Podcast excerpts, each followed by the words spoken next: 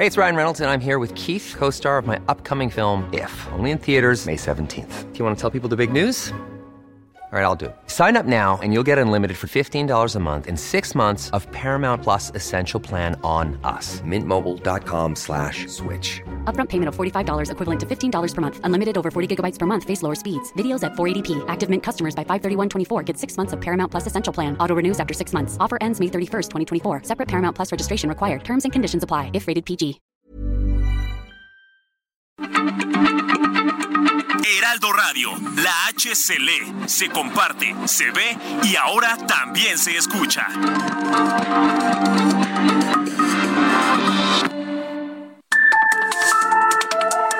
Las coordenadas de la información. Con Alejandro Cacho.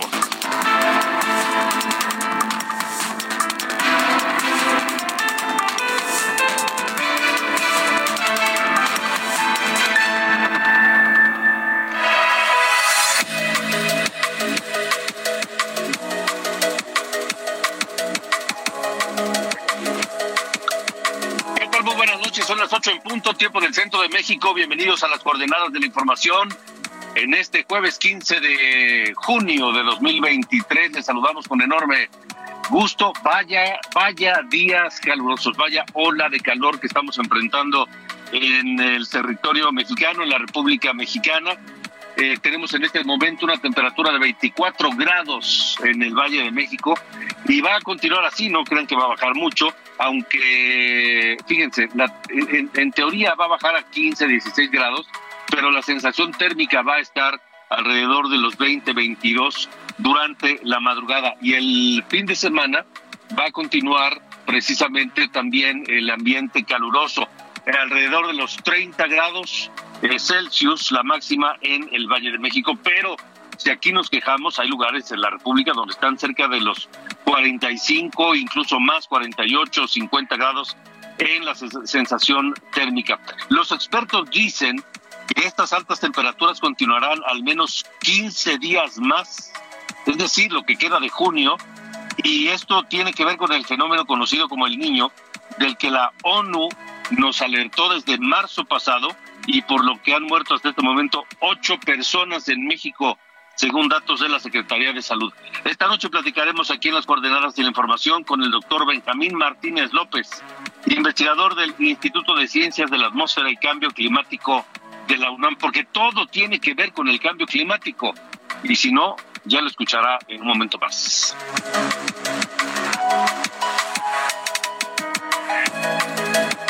Y esta noche calurosa les saludo a quienes nos escuchan a través de la cadena nacional de Heraldo Radio de toda la República Mexicana. Un abrazo fuerte para todos, un caluroso abrazo en esta noche de jueves a todos y también a quienes nos siguen a través de Now Media Radio en los Estados Unidos. Un fuerte abrazo hasta donde quiera que se encuentren en la Unión Americana. Y la verdad, con estas temperaturas deseo que ya estén pues cerca de casa, por lo menos cerca, si no es que ya en casa descansando o disponiéndose a descansar, cenando con la familia, este, para terminar este jueves y preparémonos ya para este fin de semana que insisto será caluroso y será el fin de semana para festejar a los papás. Les saludo a nombre del equipo, Diana Bautista en la jefatura de información, Ángel Arellano en la producción y Ulises Villalpando en los controles, aquí a las coordenadas de la información. También también esta noche les, de- les comento que estaremos platicando con el presidente municipal de Ciudad Juárez en Chihuahua, Cruz Pérez Cuellar, quien reitera su intención de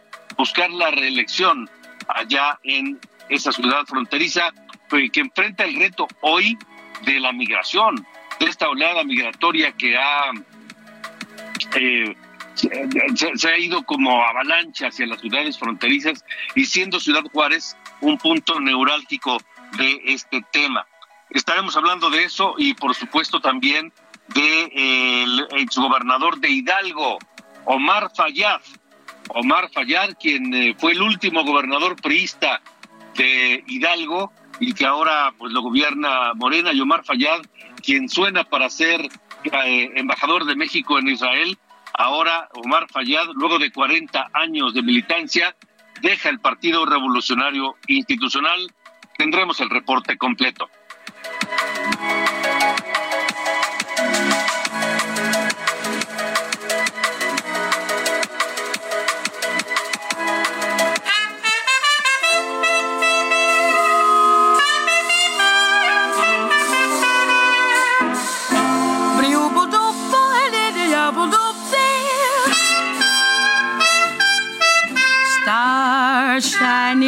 Right above you. Night breezes seem to Mi querido Ángel Arellano, ahora sí, ahora sí no voy a perdonar el old fashion, ¿eh? Sí, sí, ya sé, por eso. Y, y este. Y pues con, con ya después de un viaje de trabajo, cansado, con calor y todo, ya avientas por allá todo y te sirves. Ya me lo merezco, ¿no? No, pues la verdad es que sí. Y luego que vi en tu Instagram que la pasaste bastante mal, ¿eh? Sí, sí, sí, la verdad. la verdad sí algo. No, pues la verdad eh, eh, vale la pena. Y estamos escuchando a Ella Fitzgerald. Hoy, a 27 años de su fallecimiento, ella murió el 15 de junio de 1996, allá en su mansión de Beverly Hills. Ella pidió que ya le dejaran estar sus últimos días en su casa porque estaba ahí en el hospital y dijo, pues sí, de por sí ya me quedan pocos días, llévenme a mi casa. Y ahí, en la parte trasera de su hogar, eh, pasó sus últimos días. Ella nació allá en Virginia el 25 de abril de 1917 y pues es, un, es considerada una de las máximas exponentes del jazz junto con otras figuras como Louis Armstrong, a quien lo escuchamos ahora. Vamos a oír. find you. Sweet dreams that leave all worries behind you. In your dreams. Ahí a dueto en esta canción que se llama Dream a Little Dream of Me, una canción de Ella Fitzgerald con Louis Armstrong, así que vamos a estar escuchando parte de su obra en esta noche, mi estimado Alejandro. Louis Armstrong en la, en la, en la trompeta. No, cantando, escúchalo. Ah, cantando también, a ver. Ah, claro, claro, ya lo escuché. Sí, ahí están, ahí están estos dos grandes del jazz, allá en, pues, de épocas pasadas, allá de la, de la época gloriosa del jazz estadounidense. Me parece muy bien, entonces, la escucharemos esta noche. Así es. Pues así nos vamos, Alejandro. Sale, señor, gracias. Gracias. Till sunbeams find you. Keep dreaming. Gotta keep dreaming.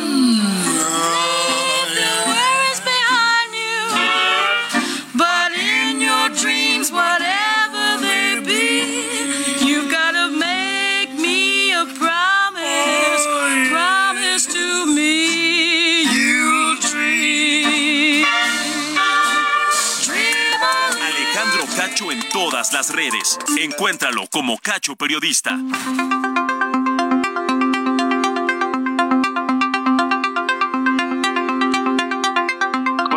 Las 8 de la noche con 7 minutos, 8 con 7 tiempo del centro de la República Mexicana. Estoy terminando ya de regreso transmitiendo esta noche aquí las coordenadas de la información en la Ciudad de México, atrapado en el tráfico, se lo debo confesar, atrapado en este tráfico pesado, donde uno abre las ventanillas y el aire está tibio todavía a esta hora de la noche. Pero créame que estamos mejor que en otros lugares de la República Mexicana. Estuve en Chihuahua y allá las temperaturas por arriba de los 40 grados y el aire caliente. Al abrir las ventanas, al abrir las puertas, el aire caliente. Y en Ciudad Juárez no es distinto. Ciudad Juárez, esta ciudad fronteriza con climas extremos, con gente buena y trabajadora. Ciudad Juárez con problemas añejos de seguridad, graves problemas de seguridad, eh, con problemas también, rezagos importantes en materia de servicios públicos y urbanos, y que hoy enfrenta retos distintos con una eh, ola migratoria sin precedentes que se, se, está convirtiendo poco a poco en una crisis humanitaria. ¿Y sabe quién tiene que lidiar con esa ola migratoria? Pues las ciudades las ciudades fronterizas, los municipios. ¿Y sabe qué ayuda reciben esas ciudades para eh, alojar y dar servicios, protección, seguridad, servicios médicos, drenaje, agua, alojamiento a miles de personas? Nada más le voy a dar un dato. En Ciudad Juárez hay 35 mil migrantes. 35 mil, que es la población de muchos municipios del país. ¿eh? Es como si fuera un municipio dentro de otro municipio. Y, de todo eso platiqué con Cruz Pérez Cuellar, el presidente municipal de Ciudad Juárez, y aquí la charla.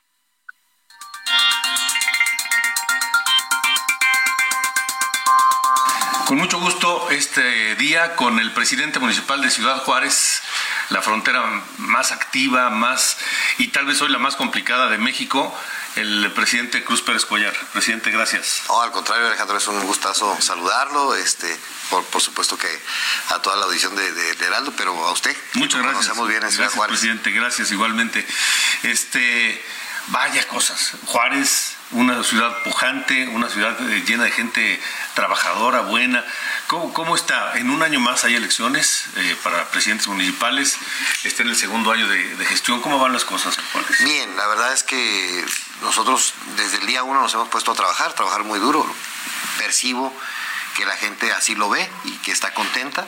Juárez tiene un rezago brutal y hemos ido poco a poco ahí haciendo mucha, mucha obra, traemos mucha obra y, mucho trabajo. Y eso creo que la gente lo está notando. Yo, yo me siento bien, optimista, contento del trabajo. Eh, me queda clarísimo que nos faltan, cuando vamos a inaugurar una obra a una escuela o a una colonia, la gente está contenta, pero nos recuerda que faltan otros 10 pendientes más. Pero bien, bien, yo estoy muy contento y vamos para adelante este, y chambeando muy duro. Estamos haciendo que sea el trabajo lo que nos pues, nos, represente, ¿no? Es decir, lo que más, sí, sí, sí, lo que la carta de presentación ante los ciudadanos. Entonces, bien, vamos, vamos caminando bien. ¿Qué, qué, qué se ha logrado en estos dos años y qué faltaría de aquí al, al siguiente? Bueno, hemos eh, logrado avanzar en, en, el rezago urbano, un poco de infraestructura urbana. Nos metimos eh, por por los oficios de los directores de las escuelas que nos empezaron a pedir ayuda para arreglar las escuelas cuando me toca a mí entrar en septiembre de 2021, justo cuando van a regresar a presenciales después de la pandemia. Y hemos ya ahora rehabilitado más de 100 escuelas. Y la verdad es que eso ha sido algo que, pues, que, ha entusiasmado mucho a la comunidad educativa de, de, la ciudad. Hemos intervenido ya más de un millón de metros cuadrados en cuanto a bacheo, repavimentación y pavimentación.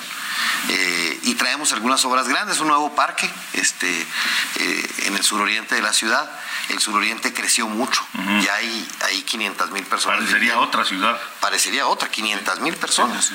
Y ellos, cuando quieren irse a recrear, pues tienen que ir a la X, al Parque Central o al Chamizal. Entonces estamos haciendo un nuevo parque de 7 hectáreas y media, eh, acaba de arrancar, nos va a costar como 250 millones, esa va a ser una obra insignia de la administración y pues es un poco, seguimos obviamente con problemas en el tema de seguridad, aunque podemos presumir que en 2022 hubo una reducción de los homicidios dolosos en un 30% respecto de 2021. Este año estamos en esa batalla, hemos tenido el mes de abril, fue un mes muy bajo en, homicidios, afortunadamente, lamentablemente mayo repuntó y es una batalla en la que estamos todos los días, ¿no? Y, y, ¿qué, nos queda de reto? Pues mantener, o sea, mantener el ritmo de trabajo, que la cercanía de los tiempos electorales no nos distraiga, que sigamos trabajando muy duro. ¿Cuál es la clave? Porque el, efectivamente el rezago en obra urbana es, es, muy importante, pero al mismo tiempo el tema de seguridad es mm, como un lastre que no deja avanzar más rápidamente en los demás asuntos, ¿no? Sí, aunque nos ha pasado algo, este Tristemente, lamentablemente, los homicidios tienen que ver fundamentalmente con quienes se dedican a narcomenudeo. Y eso, eh, aunque es muy lamentable, no ha estado, no ha estropeado la vida cotidiana de los juarenses. En lo que llevamos de la administración, eh, salvo una ocasión, un, día el jueves negro que fue muy lamentable. de 11, sí, Ese fue muy... El resto, la gente ha podido hacer su vida normal. Tenemos, hemos tenido eventos con asistencia de 50 mil personas y todo bien. O sea, eh, digo, es un tema complejo de, explicar, pero finalmente quienes conocen, y usted la conoce muy bien, la dinámica fronteriza, saben que lo que quiere la gente, porque es una ciudad muy pujante, con mucho desarrollo económico, es saber, nomás no se metan con nosotros, déjenos trabajar. Eso está pasando, la gente está trabajando y, aún así hemos logrado reducir algunos, algunos índices. ¿Qué hay, qué hay de proyectos? que van de la mano con la iniciativa privada juarense, proyectos eh, de desarrollos inmobiliarios, comerciales, este, eh, industriales. ¿Hay, ¿Hay algún proyecto en puerta? Bueno, la, verdad es que ellos hacen sus proyectos, pero el gobierno municipal los, los está acompañando en todo. Es decir, pongo algunos ejemplos, ¿no? Cuando vienen empresarios taiwaneses que se quieren instalar en la ciudad, la industria maquiladora no sabe perfectamente que los vamos a recibir y que les vamos a ofrecer todas las garantías para que se instalen en la ciudad. Tenemos esa comunicación, esa coordinación. Cuando viene alguna empresa que quiere hacer un desarrollo inmobiliario, también saben que los vamos a, a recibir y atender. Entonces, ellos hacen su chamba chamba, pero nosotros siempre los estamos eh, acompañando. Ya empezamos con el desarrollo vertical por fin. O sea, Juárez ya trae ahorita dos proyectos en construcción de desarrollo vertical. Yo francamente no me explico y ni siquiera le puedo echar la culpa a nadie. No sé por qué. No se hizo antes. No se hizo antes, porque eso es muy bueno para la ciudad. Y Juárez está muy disperso. Pero bueno, ya estamos en eso. Y ahí también cuando han venido eh, desarrolladores de Monterrey, de Chihuahua y del propio Juárez, saben que cuentan con todas las facilidades del, gobierno. Entonces lo que estamos haciendo con ellos es una comunicación permanente y todos los proyectos que sean de, beneficio para la ciudad los, los apoyan. Vaya gestión complicada. La pandemia, las secuelas de la pandemia y luego la crisis migratoria que en una ciudad fronteriza de por sí ya es un tema siempre latente, pero que por la pandemia y por otros temas políticos, económicos y de inseguridad en, otros países, se ha multiplicado exponencialmente la, migración y ha llegado a acumularse a Juárez. ¿Cómo está lidiando el gobierno municipal, que es finalmente quien tiene que responder, quiera o no, a toda la gente que de pronto aparece en, las calles eh, de Juárez? Bueno, ha sido, ha sido un tema muy complejo, lo hemos sorteado bien eh, y luego tuvimos el, la tragedia ¿no? del, incendio, que ese, bueno, está clarísimo que fue un tema que tiene que ver con el Instituto Nacional de Migración, así lo ha dejado claro hasta el propio presidente de la República. Pero bien, hemos ido, hemos buscado un equilibrio entre el respeto a los derechos humanos de los migrantes y el respeto a las y a los juarenses. Eh, y en eso hemos sido de repente criticados, pero la sociedad juarense está contenta porque eh, nosotros decimos, a ver, tenemos que cumplir la ley todos. Entonces, de repente, cuando hubo un incidente de algunos migrantes acosando mujeres en los cruceros, pues actuamos y la policía actuó y, se les retiró del lugar, por ejemplo. Eh, en el bordo del río establecieron en, establecieron en invierno un campamento que se estaba detonando o estaba era probable que se diera una tragedia, carpas, se robaban la luz, hacía mucho aire y mucho frío, entonces prendían fuego. Entonces hubo un momento que dijimos, a ver, lo tenemos que retirar. Yo di la instrucción, se retiró. Hubo algunas críticas, pero luego se entendió. Eh, ahí el Estado, la Federación fueron más cautelosos. Nosotros tomamos la decisión para evitar una tragedia y ahí, ahí vamos. Ahorita estamos siendo apoyados por el Instituto Nacional de Migración. Retiramos un campamento que había fuera de la presidencia, lo trasladamos a, otro lado y ya ha bajado afortunadamente el flujo. Digamos que volvimos a la normalidad. Usted lo decía muy bien. En las ciudades fronterizas no para la migración, pero sí, sí, tuvimos un momento de crisis. Ahorita ya regresamos a la normalidad, entonces están los albergues con espacio, albergues eh, privados, bueno, de organizaciones que ayudan a los migrantes, el Leona Vicario, que es del gobierno federal, nosotros tenemos el Kiki Romero, tenemos espacio. Entonces, digamos que ahorita estamos en una situación bajo control. Pues esperemos que eso se siga normalizando cada vez más. El próximo es el, último año de la gestión de Cruz Pérez Cuellar. Habrá elecciones para presidentes municipales en, Chihuahua, como en muchos lugares del país. ¿Qué vendrá después para Cruz Pérez Cuellar? ¿Buscará la reelección o vendrá sí, Sí, yo, yo sí tengo la aspiración de, buscar la reelección. Se han adelantado un poco los tiempos, estamos pues, este, de, de alguna manera en el calendario electoral pues ya estamos ahorita con el tema a nivel nacional, ¿no? de, Morena. Luego vendrá, y seguramente también de los demás partidos, vendrá el tema de los nueve gobernadores y del Senado, que este, este año debe quedar resuelto todo eso. Y nosotros yo creo que en enero, pero, pero bueno, se han adelantado los tiempos. Yo he dicho que sí quiero, pero también he dicho, y se lo he manifestado al equipo, que no debemos de bajar la guardia. Es decir, no por una aspiración, debemos de mantener el ritmo de trabajo que traemos, dando resultados. Y ya en enero entraremos, claro que sí le vamos a entrar y no le damos vueltas al tema, pero que eso no provoque que descuidemos nuestro trabajo. Como dice el trabajo y los resultados son la carta de presentación. Así es, así es, eso es. ¿Hay algo más que quiera decir, presidente, que no le haya No, hombre, pues que me da mucho gusto verlo y este y agradecerle la oportunidad y el espacio para, para, un servidor. El gusto es mío también, gracias. Gracias. Bueno, y lo que dice Cruz Pérez Cuellar, el presidente municipal de Ciudad Juárez.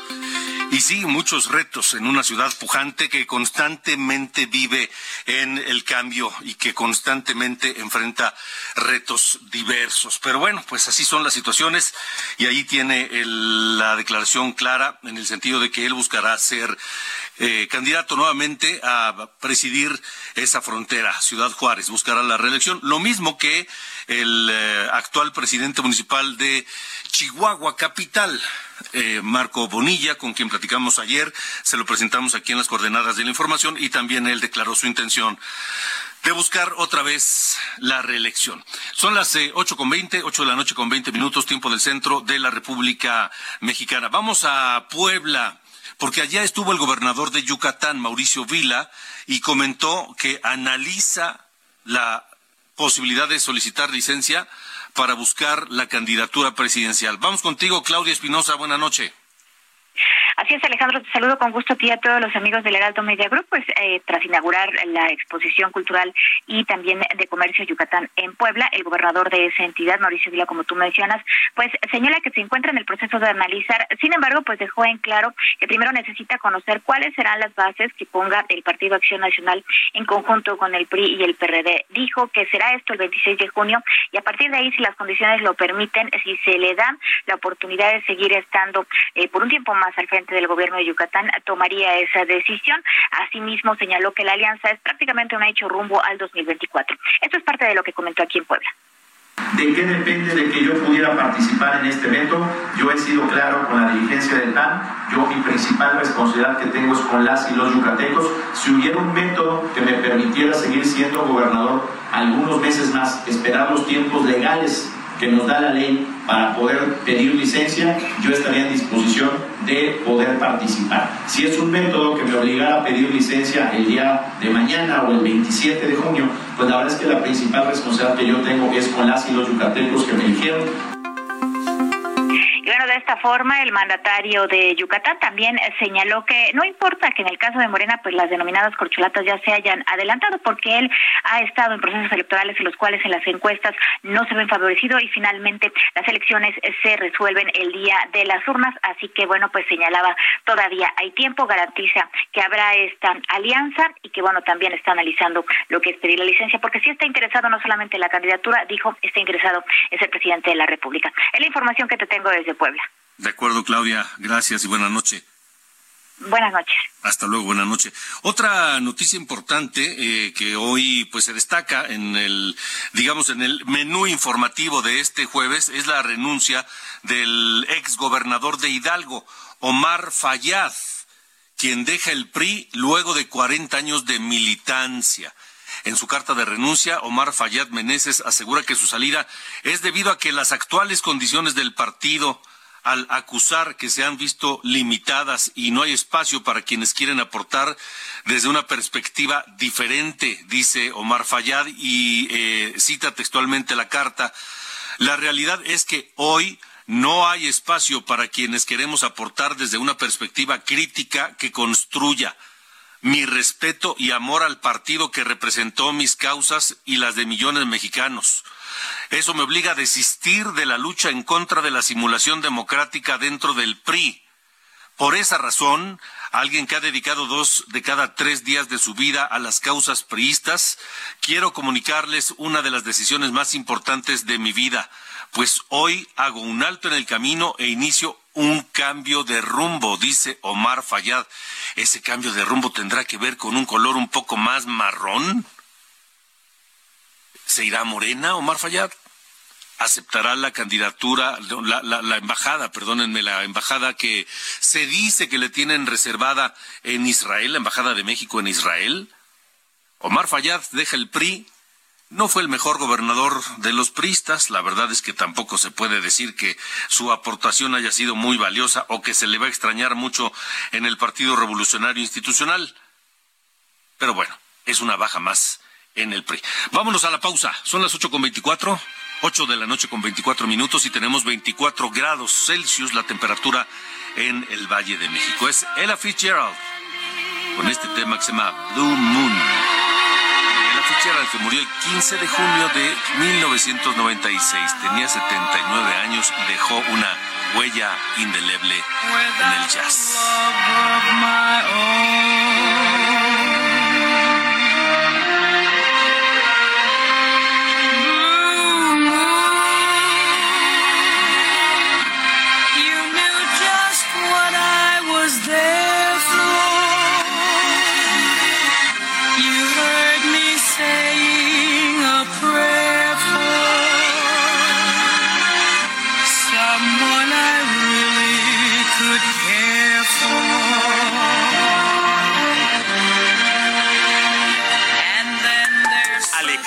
Cacho en todas las redes. Encuéntralo como Cacho Periodista. Las coordenadas de la información. Con Alejandro Cacho. Heraldo Radio, la H se lee, se comparte, se ve y ahora también se escucha.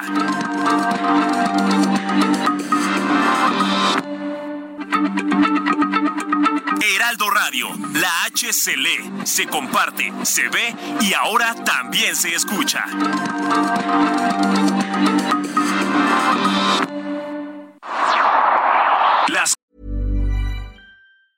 Hey, it's Ryan Reynolds, and I'm here with Keith, co star of my upcoming film, If, only in theaters, May 17th. Do you want to tell people the big news?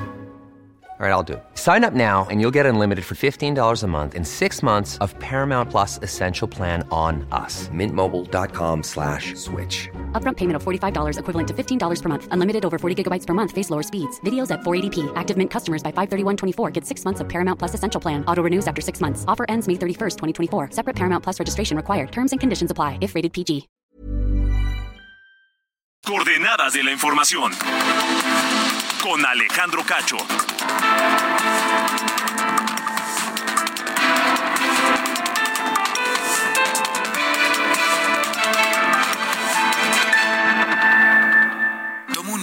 piensa en tu momento favorito. Esas vacaciones en familia, por ejemplo. Ahora piensa en las empresas y en los empleos que hay detrás. El de Juan que conduce autobuses. El de Mari que trabaja en el restaurante. Empresarios y colaboradores trabajamos para que a todos nos vaya mejor. CIRT, Radio y Televisión Mexicanas. Voz de las empresas. Consejo de la Comunicación. ¿Cómo están amigos de las coordenadas de la información? ¿Ustedes sabían que en la Ciudad de México los choques menores ya no obstruirán las vialidades? El 80% de estos accidentes en la capital mexicana no involucra lesionados ni daños públicos. Y ahora, gracias al convenio entre el Gobierno de la Ciudad de México y la Asociación Mexicana de Instituciones de Seguros, las personas afectadas podrán mover sus vehículos a una zona segura.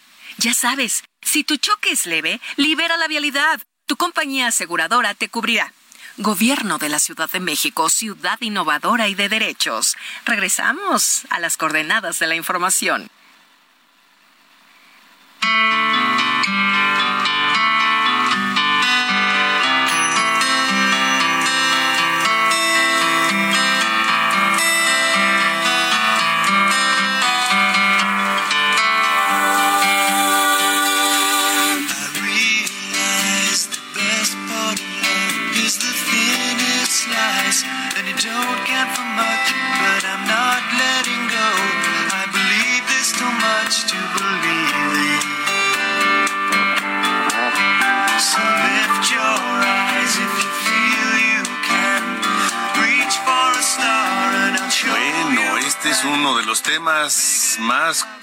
de los años 80, más románticos dirían otros. Last in Love de Air Supply, porque hoy estamos recordando Russell Hitchcock, su, su cantante, su voz, que nació en Melbourne, Australia, el 15 de junio de 1949, vocalista de esta banda legendaria que es Air Supply, con este super hit que tuvo, insisto, en los 80, Lost in Love. Don't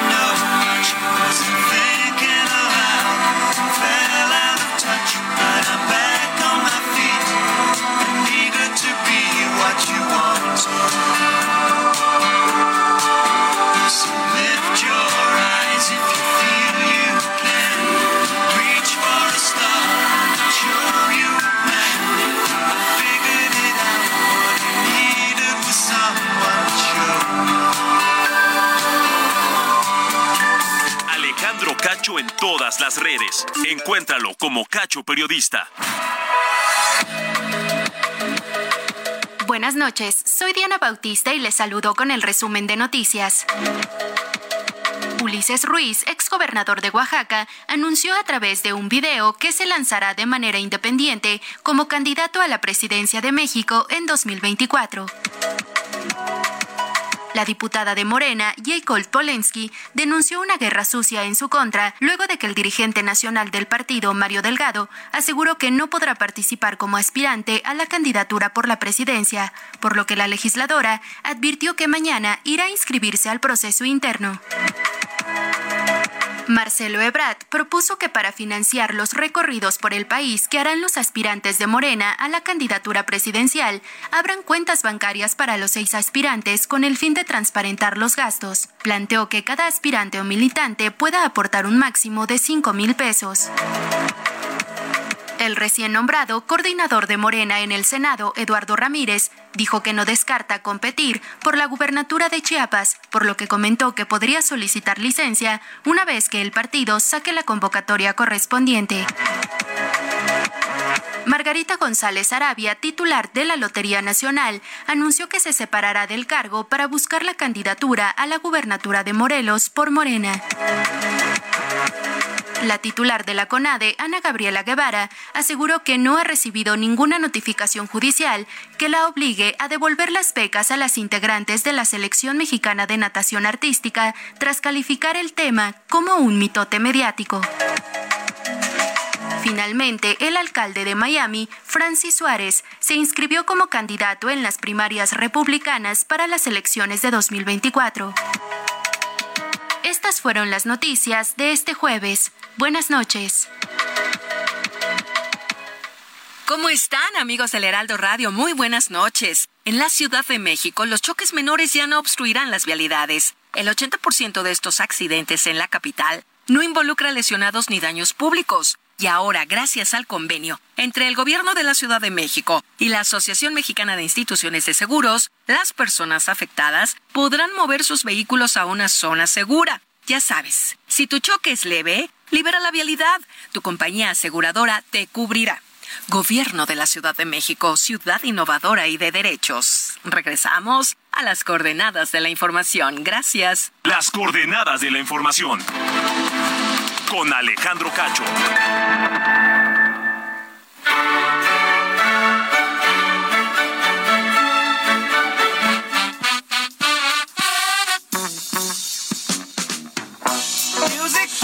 Con 36, mi querido Carlos Allende, ¿cómo le va? Buenas noches. Todo muy bien. Aquí viendo que ya cualquiera que tenga dos este, piernas, un pulso y haga sombra, quiere hacerse eh, candidato a la presidencia. O sea, Ulises Ruiz, hazme el favor. J. Cole.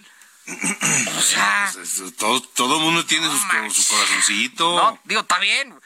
Bueno, para, para tal caso, ya vamos a lanzar aquí a Ángela Arellano también para la presidencia. En una de esas nos saca de pobres. ¿Qué pasó? Ah, mañana, va- mañana ya está diciendo que se va a destapar. ¿Quién? Ángela Arellano aquí. En una de esas nos saca bien. de pobres. Muy bien, me parece muy correcto. Hay que nos dé ¿Eso qué hueso. tiene que ver, gordo? tapar por el calor. Claro. Eh, Oye, este, hoy también le, le tengo un, un, este, un caso un tanto interesante, porque ya ves que se, se supo de Denise Ahumada, ¿no? Esta regidora del municipio de Reynosa, Tamaulipas. Sí. Que, eh, pues la cacharon en el otro lado de la frontera con 42 kilos de cocaína. No, Pues tú dices, puta, digo, ya es una cantidad bastante considerable, ¿no? De por sí traer medio kilo, sí dices como chale. 42 trae aquí la señora. Bueno, Dices, ¿a poco es para consumo Sí, personal? sí, sí. ¿No? No, pues aquí nomás para el fin de semana, ¿no? Este, bueno, la cosa es que eh, no lograron abrirle el juicio a mi comadre.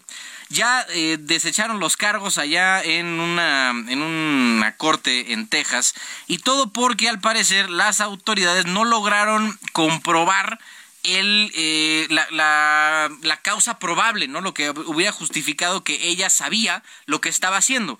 Lo que cuenta eh, Denise es que recibió una llamada de alguien con un número telefónico mexicano que le instruyó llevar su coche a Monterrey, dejarlo, luego recogerlo y eh, manejar hasta San Antonio. Y eso fue lo que hizo. Más allá, o sea, eh, eso es lo que dice, eso fue la ¿Y ella declaración. estaba hipnotizada o qué? Es lo que yo digo, o sea, Al- alguien la poseyó y... Digo, quién sabe. Pero bueno, Ahumada dice que ella quería que algo ilegal estaba pasando, pero que no sabía. No, ¿tú, tú crees? O sea.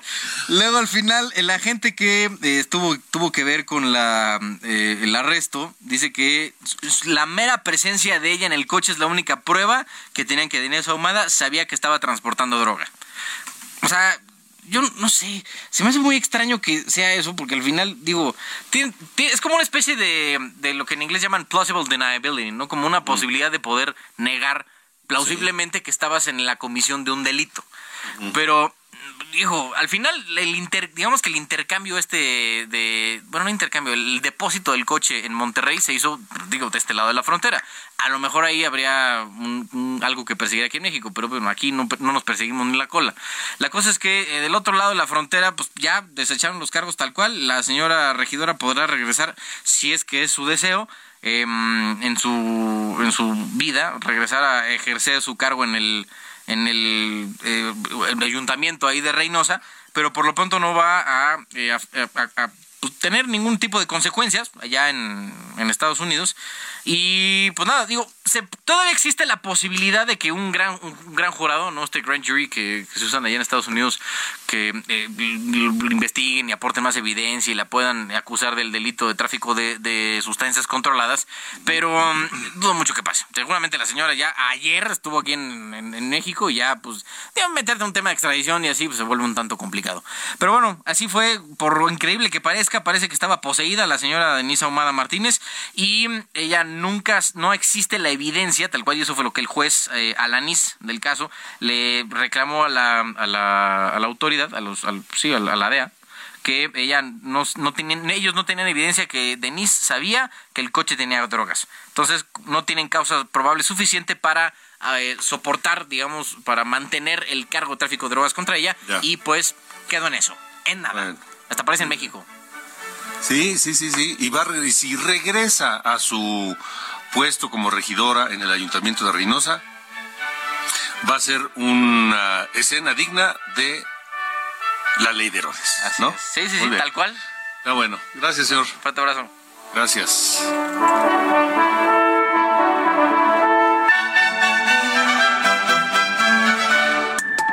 Alejandro Cacho en todas las redes. Encuéntralo como Cacho Periodista. El Sismológico Nacional reporta un sismo de magnitud 5.3 grados Richter en Oaxaca. La alerta sísmica no se reportó en la Ciudad de México, no se, no se, no se activó en la Ciudad de México la alerta sísmica, pero hay un sismo 5.3 grados Richter en Oaxaca, reporta el Sismológico Nacional. Esperamos algún otro reporte o actualización. También de última hora le informo que Adán Augusto López, el secretario de Gobernación, se reunió con el presidente López Obrador para revisar los pendientes antes de dejar el cargo como secretario de Gobernación. Renuncia que será válida a partir de mañana. Él había adelantado en la entrevista que nos dio el domingo pasado en Tepic, en Nayarit, adelantó que se, se iría hasta el 16 de junio, es decir, el último día que tiene de plazo para dejar el cargo. Reiteró que eh, sus recorridos una vez que deje el cargo en busca de pues ganar adeptos para obtener la candidatura de Morena a la presidencia de la República, que esos recorridos los pagará de su bolsa. Es Adán Augusto López, el secretario de Gobernación. 8 con 42.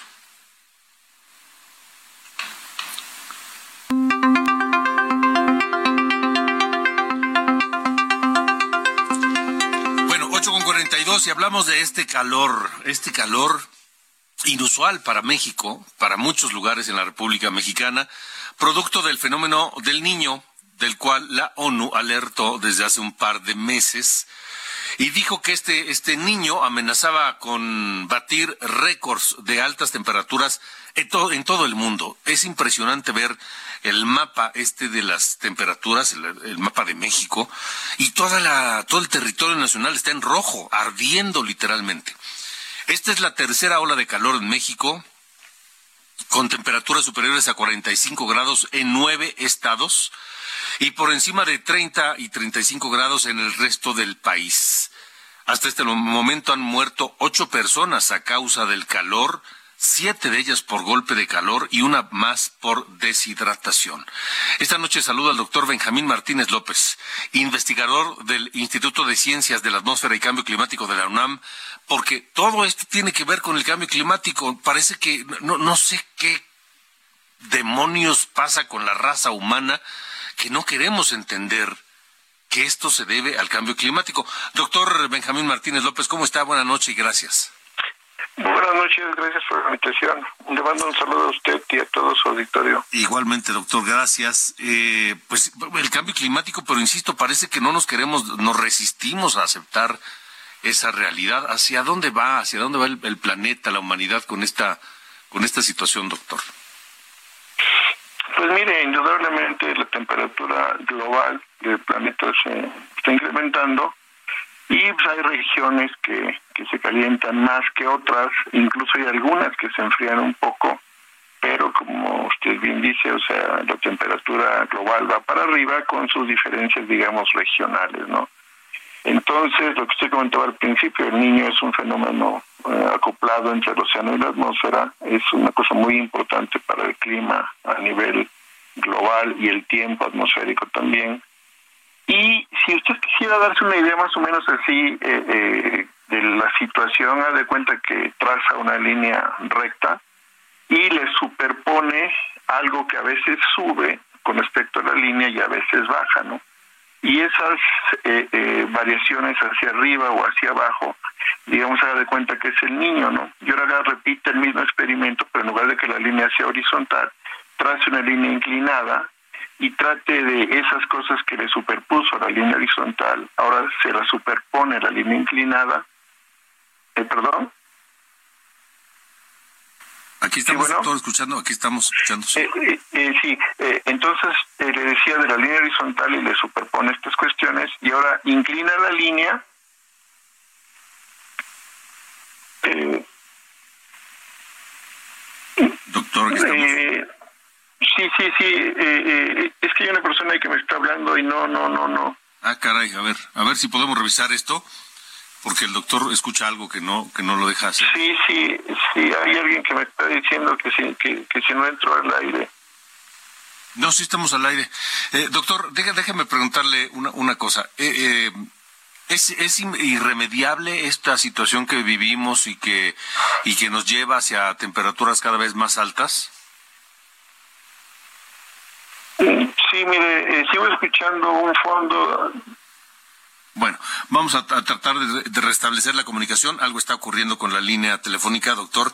En un momento más vamos a, intentar una nueva línea, de modo que ya podamos escuchar, que no, no escuche cosas raras y que pueda eh, decirnos eh, lo que está ocurriendo, darnos una idea clara de qué es- está pasando con el planeta, con las altas temperaturas y con lo que estamos haciendo como humanidad en torno de esto y que ojalá, eh, pues, eh, no sé si hay algo que hacer no sé si haya alguna posibilidad de poder eh, detener este deterioro de la atmósfera, este deterioro de, del, del, del- el cambio climático y revertirlo donde sea posible y volver a un estatus en el que pues el- sí, a a ver doctor me escucha ahora sí mejor Sí. ya no sí, escucha el sea, ruido extraño. Bueno nos decía entonces de, de la línea horizontal Sí, entonces, mire, si usted traza una línea horizontal, haga de cuenta que la temperatura del planeta fuera constante y usted le superpone algo que sube, que baja, como usted se lo imagine, pero a veces hacia arriba de esa línea y a veces hacia abajo. Ese tipo de variabilidad que usted le superpuso es lo que se denomina variabilidad año con año, que es algo natural. Ahora usted incline la línea hacia arriba y trate de dibujar mentalmente o el público lo mismo que usted le superpuso la línea horizontal. Y ahora se va a dar cuenta que pues además de esa tendencia que es el cambio climático, tenemos superpuesta esa variabilidad eh, interanual.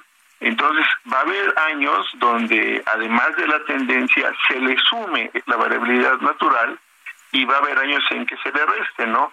En particular, ahorita estamos entrando a algo que va a sumar, entonces por eso también de alguna manera se, se, se explica esas temperaturas tan tan altas, pero también el, el, en el Pacífico ecuatorial desde hace más de tres meses se está desarrollando una como una haz cuenta como una alberca de agua caliente eh, bastante intensa y eso de alguna manera está contribuyendo a intensificar las zonas de alta presión eh, en, nuestro país. Y entonces se provoca una- un fenómeno que se conoce como subsidencia, que forma una circulación en sentido de las manecillas del reloj.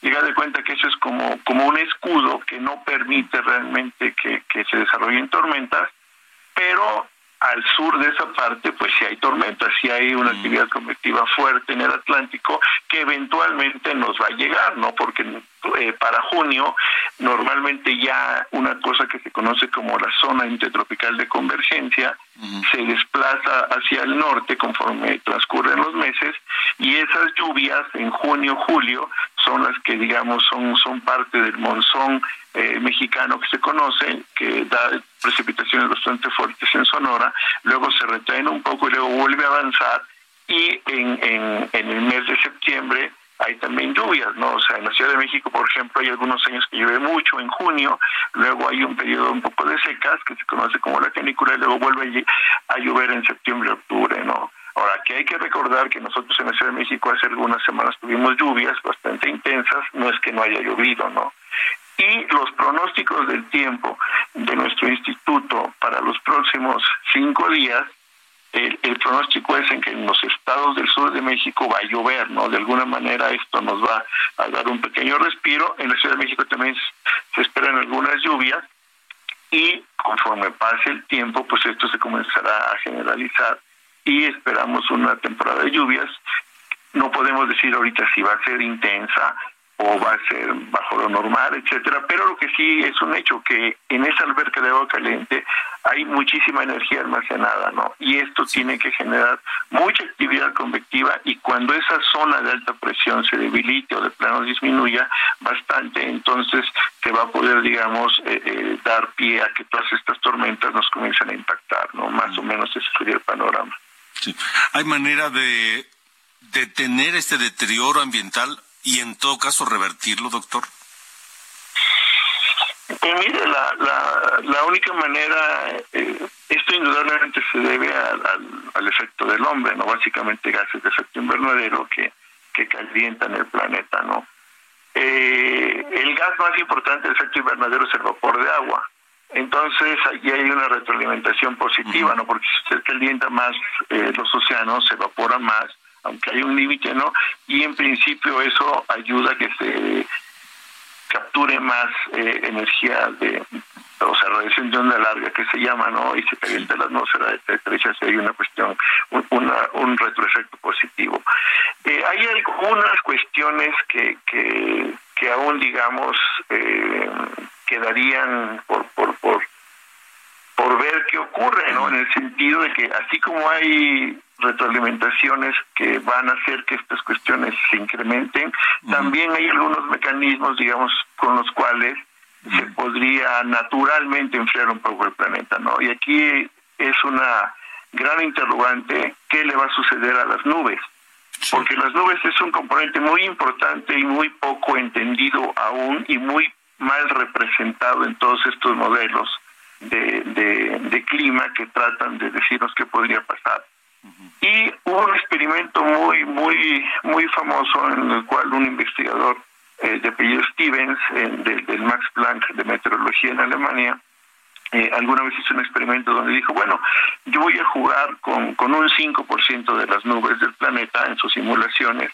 Uh -huh. Dice, y lo que voy a hacer es simplemente voy a decir que un 5% de las nubes, debido al calentamiento del planeta, van a cambiar y se van a formar nubes altas. Y en el otro experimento dijo, ahora, en lugar de que se formen ese 5% que cambia nubes altas, voy a formar nubes bajas. Aquí el, el, que las nubes altas dejan pasar la radiación del Sol, que es onda corta, pero absorben la radiación que emite el planeta al calentarse, radiación de onda larga o infrarroja, ¿no? Como cuando usted te acerca la mano a un ladrillo caliente o algo así, siente esta radiación, bueno, ese tipo de radiación. Y por el contrario, las nubes bajas eh, reflejan esa radiación del Sol. Entonces, en un caso, el planeta se calentó 10 grados cuando fueron las nubes altas las que las que jugaron el papel importante y quedó en cero cuando se formaron nubes nubes bajas, ¿no? Y si todo se mantenía normal, digamos, haga de cuenta que se calentaba 5 grados. Entonces tenemos ahí la incertidumbre, o 5 grados de calentamiento, o 10 grados, o no hay calentamiento. Entonces son, son cosas que aún eh, son inciertas pero digamos esto sería una eh, sería muy muy simplista eh, pensar que la naturaleza va a responder de esta manera, ¿no? O sea, digamos, favoreciéndonos y que no hubiera calentamiento. De ahí en fuera lo que nos queda es pues dejar de emitir, eh, eh, digamos, a las naciones, básicamente los Estados Unidos y China, que son las, los, los, los principales emisores de, de gases de efecto invernadero y a las demás sociedades pues eh, ahora sí que apretarnos el cinturón con nuestros gastos energéticos aunque eso hay, hay eh, eh, principalmente los países que están en desarrollo pues tienen que pagar los, los platos rotos no y realmente uno se ponen de acuerdo si los países ricos eventualmente van a eh, transferir tecnología o quién va a pagar eso no porque todo es una cuestión monetaria y usted sabe que cuestiones de economía. Por, eh, por, ejemplo, un país muy importante que es Alemania, eh, a raíz de estos problemas de, de, de, de, de y de todo eso, comenzaron a, a quemar carbón, ¿no? Y carbón es realmente digamos el peor contaminante sí. con respecto a las emisiones que pero Doctor, no pues, importó, ¿no? Sí. Doctor eh, Benjamín Martínez López, le agradezco mucho que nos haya acompañado esta noche. A usted un placer, muchas gracias. Igualmente, gracias. Pásela bien, buenas noches, se nos va el tiempo. Buen fin de semana, feliz Día del Padre.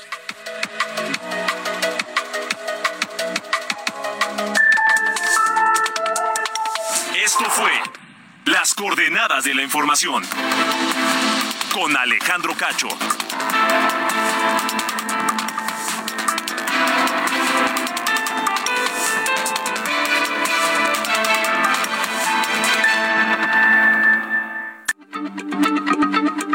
Heraldo Radio, la H se lee, se comparte, se ve y ahora también se escucha.